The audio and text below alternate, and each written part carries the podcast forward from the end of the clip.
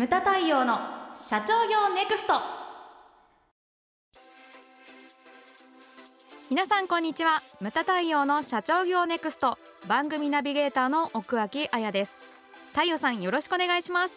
はいよろしくお願いします。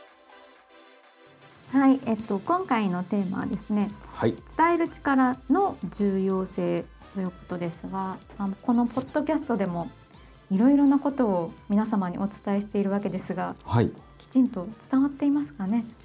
そうですね、うん。まあ、はい。あのね結構高評価はいただいてるんでね、うんいろいろこうちょっとねその面面と向かってないので、そうなんですよね。そう。うんあとはだからそのポッドキャストを聞いてる世代も結構絞ってるじゃないですか、はい、だからちょっと難しいところもありますよね。ううんん、でも私はいろんな媒体をやってるじゃないですか。あの執筆もやってますしセミナーでライブもやってるわけじゃないですか。あとは塾みたいなね、うん。少人数制の限定のやつもやってるし、はい。あとはまあね太陽会みたいなクローズドの会もやってますけれどあありますはい。うん、そういうのやっててそこでのそのなんていうかねやはりそのポッドキャスト聞いてますとかはい、早く言ってよとかね 改めて言われたりとかあとはなんていうかな一人のまあリスナーはね毎回聞いたら LINE で感想くれるんですよえ。ー、毎回っすよすごいありがたい。毎回感想くれるんですね長文で。えー、どなたですか？えっとまあ T さんとでもいい T さんありがとうございます。うんはいとでも言っておきましょうか。はい。まあ谷北くんという方であ、すね。谷北さん以前、はい。ご質問くださったわそうですそうです。方よね。はい。うん、ありがとうございます。そうタニアン。タニアンは私が35ぐらいの時から付き合いかな。いやもっと若い時お。お。彼はまだ大学生でしたね。うん。彼の付き合いで。長ね、うん。だから勉強熱心ってね。はい。でほら採用のえっ、とセミナーをやった時に、はい。うちは社長を集めてえタニアンたちがタニアンが代表になって、はい学生を集めてくれて、それでその合同の企画みたいあな面白いですね。うーん。そこからのだから付き合いそそこで初めてお会いしたんですけれどもあそこからですねまあ私の講演聞きに来てくれたりとか、うんそういった感じで、であこんなところで会うの？っていうところであったりとかう。はい。そういったそのあれもありまして縁もありまして、そうやって反応を返してくれると、うん、結構あ伝わってるんだなとか思ったりしますよね。そうですね、うん。あと繁栄への着眼点なんていうのそはうですね。今日も感想文届いてました。ああ、すうん。ごいですね。メールとかメッセンジャーとか、うん。毎回何人かちょっとくれるんですよね、はい。感想。非常にありがたいなとうんうん。いうふうにかんあの感じますね。あ、まあ、伝わってるという感じる瞬間ですね、はい。非常に重要です、だからその相手そういうのが返ってきて初めてね伝わったなっていうふうに思うんですけれども、そのなんていうかな伝える力どれだけ重要かって言ったらだから相手がわからないという言った瞬間にその言ってないのと一緒なんですよね、はい。厳しいことに、うんうんこのビジネスの世界ってそうなんですよね。だからそこをこうちゃんときちんと伝えるそれは一つの能力。まあはい。能力もそうだし、努力もあると思うんですよね。うん私なんかはもうその文章今言いましたけれども小学校の頃は作文とか感想文すごい苦手で、あ400字詰め原稿用紙すら埋められないような子だったんですけれども、でもそれっていうのは努力次第でね、まあ、炭治郎君と一緒ですよあ炭治郎君と一緒であ、す。努力です。はい。うん、そうなんですよでどれだけその人にものを伝えるということ社長っていうのはやはり社員に対して伝えなきゃいけないわけじゃないですか。そうですよね。うん。なぜかって言ったら社員さんというのは社長の大好評なわけです。はい。会社を起こした時には一人でずっとやってたものが、うんそれが売り上げ上がってきた社員数が増えてきたそれで物理的に社長一人じゃできないはい。くなってきた時に自分がこう思ってることを社員さんたちはそのままやってくれてるかどうか、そういったものを教えていかなきゃいけないし、でそこのだから伝える能力っていうのが必需品になってくるわけですね。うん。で面白いのがアマゾンという会社、まあ、はいこのポッドキャスト、番組の中でも何回も出てきてますけれども、そうですね。ううん。ん時間とか効率を売ってる会社ですけれども、はい。はい。このアマゾンでは面白いことに会議の中ではい。2つ NG 事項があるらしいんですよ。やってはいけないことはい。これ何かって言ったら1つ目がうんパワポ禁止なんですね。意外ですうね。ん、プレゼンとかする時もパワポは使っちゃダメよとうん意外じゃない、意外です。うん、であとは箇条書き禁止なんです。だってパワポって見えなきゃ意味ないから箇条書きじゃないですか基そうよ本的にね、うんそれが禁止なんですね。というのは何でかって言ったらこれをお聞きの皆さんも考えていただきたいんですね。はい。パワポパンってね写したうん時点でその写真もそうだしその下についてるキャプチャー箇条書きもそうだしそれを見た時の理解度っていうのは人によって違うんですよ。そうですね確かに言われてみればそうですよね。うんうん、理解度が均一でないんですね。だからそのそのまま会議終わってみんな散らばった瞬間に違うことをやり出すんですよ。うんそれはだから右往の衆になってしまったりするわけですよね。ですんでアマゾンはどうしてるかって言ったら資料は基本ワード文章で作成して人数分コピーしてそして、えーその場で配布をすると、はい。極めてアナログなことをやってるわけですね。そうん。そうだからその紙媒体なんですよね。うん、そういうことをやってる。だから文章であの書くと。なるほど。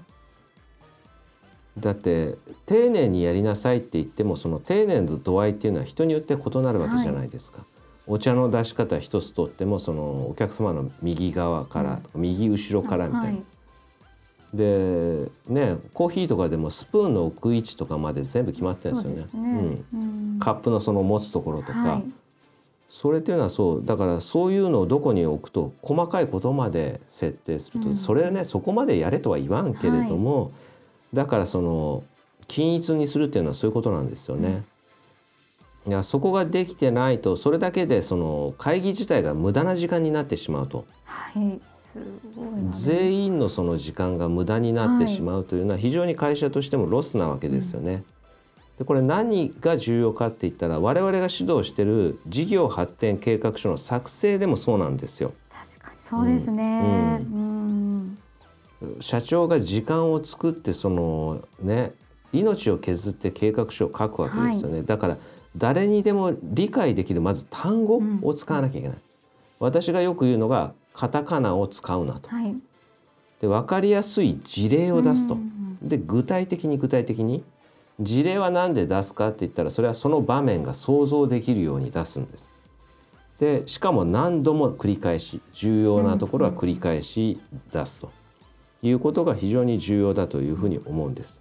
そうカタカナとか使うと、まあなんかかっこよさみたいなところはうん。あるかもしれないんですけど、それってあれですもんね。本末転倒ですもんね。そうなんです。うんで気をつけていただきたいのがその海外経験がある人とか。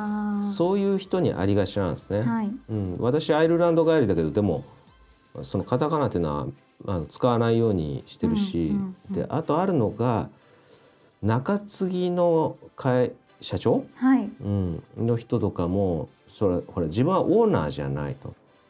ね、そのカリスマ性もないとそうしたらどうするかって言ったらやはりその社員たちをそのこうなんて言ったら引き連れていくには頭がいいんだぞっていう見せたいのか何なのかやはり難しい単語を使われる方が多いんですよね。なるほど。ううんん、うんうん。あの都知事にもそういう傾向が見受けられますけれどもやたら単語を使うと、うん、それはそれは結構ねそのコロナ禍の中でも結構指摘されてましたよねそれはそうね。ですね。うそうん言われる場面もありました。ロックダウンじゃなくて都市封鎖といえと だってそうじゃないですか高齢化社会じゃないですかですよね。高齢化社会に向けてメッセージを発信しなきゃいけないのにカタカナをどれだけの人が理解するのかと、うんうん私そうねそれは当然のことだというふうに思うんですよね。だからメーカーの人たちなんかはパートさんもいるだろうしいろんな人がいるわけですよ。はい。そういったそう、ん。全員が理解できる人でないといけないと、うん。言葉でないといけないと、だから言葉っていうのを私非常に重要視しますよね、はい。セミナーの中でも。そうですね。ん、その言葉も本当の意味っていうのは何なのか。その逆の意味は何なのかっていうのをわざわざホワイトボードにその書いてその逆の意味から攻めると分かりやすくなってきたりとか、そういったものが本質だというふうに思うんですよね。はい。でその作ったら発表しなきゃいけないと。発表会とかで,、はい。で発表の仕方もやはりあるわけですよ。はい。であるのが計画書を作ったのにパワポで説明するっていうの、うん。これまたねちょっと変な話で、うん、パワポはパワポで使うなとは言わないですよね。それがスタイルだからいいんですけれども、でもその見せ方としてはいいけれどもその使いどころっていうのを間違えてはこれもったいないことになっちゃうと思うんですなね。やはり時間が無駄になっちゃうと思うんです。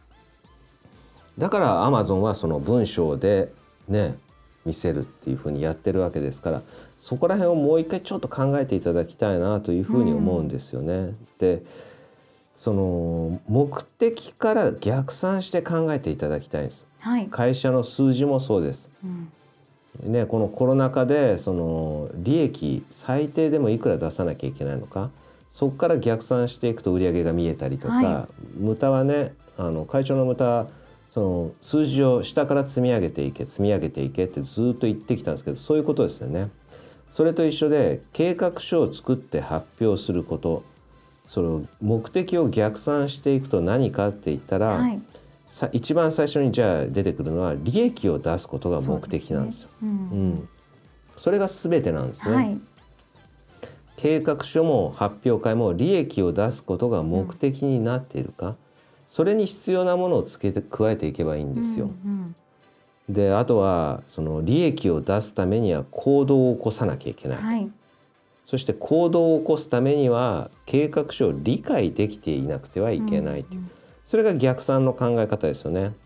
で最初でつまずいていては利益を出すことなど不可能なわけなんですよね。まずは理解してもらう。そうでそのためには伝える力が大事です。必要なんですよ。うんでそこからその理解してで具体的な何をやればいいのかっていうのを理解して、まあ、行動をうんアクションを起こしていくということが重要なんですよね。はい、だからそれを間違えてはいけないと。うんうん、会社によってはねその主役を履き違えてるとかねいうところもありますな。るほど。発表会の主役っていうのは社員さんじゃないですか。はい、決してその社長が自分の力を示す場所ではないんですよね。それを誤解されてる会社も中には見受けられるんですよね。うんまあまあ内式の発表会ではない会社ですけれども、はいだからそこを間違えてはいけないと。うん全てが利益を出すためにやってるとはい、いうことをやっていただきたいんです。だからその根幹である社長の伝える力、うんこれなくしてはもう利益を出すことなんていうのは不可能だという。思うんですよね。うんねあの佐々木さんってえっ、あと、はい。ねうちの発表会でも発表会じゃないや。全国経営者セミナーでもはい。講演していただきましたけれども、伝え方が9割。九割。いやそれでそうだと思います、はい。9割それほど重要だというふうに思うんです。だからあの本がベストセラーになって、はい。今でも売れ続けてるというふうに思うんですよね。うん。その佐々木さんのリスペクトのために私は佐々木さんと同じカバンを買いました何その失笑。何その失笑。佐々木さん尊敬しておりますとはい。いうことで、はい、伝え方は大事。伝え方が大事よということなんですね。うん。はい、それが今回のテーマのまあ伝える力の重要性ということでございました。うん。無駄対応の社長業ネクストは全国の中小企業の経営実務をセミナー書籍映像や音声教材コンサルティングで支援する日本経営合理化協会がお送りしました。今回の内容はいかがでしたでしょうか？番組で取り上げてほしいテーマや質問などどんなことでも番組ホームページで受け付けております。どしどしお寄せください。それではまた次回お会いしましょう。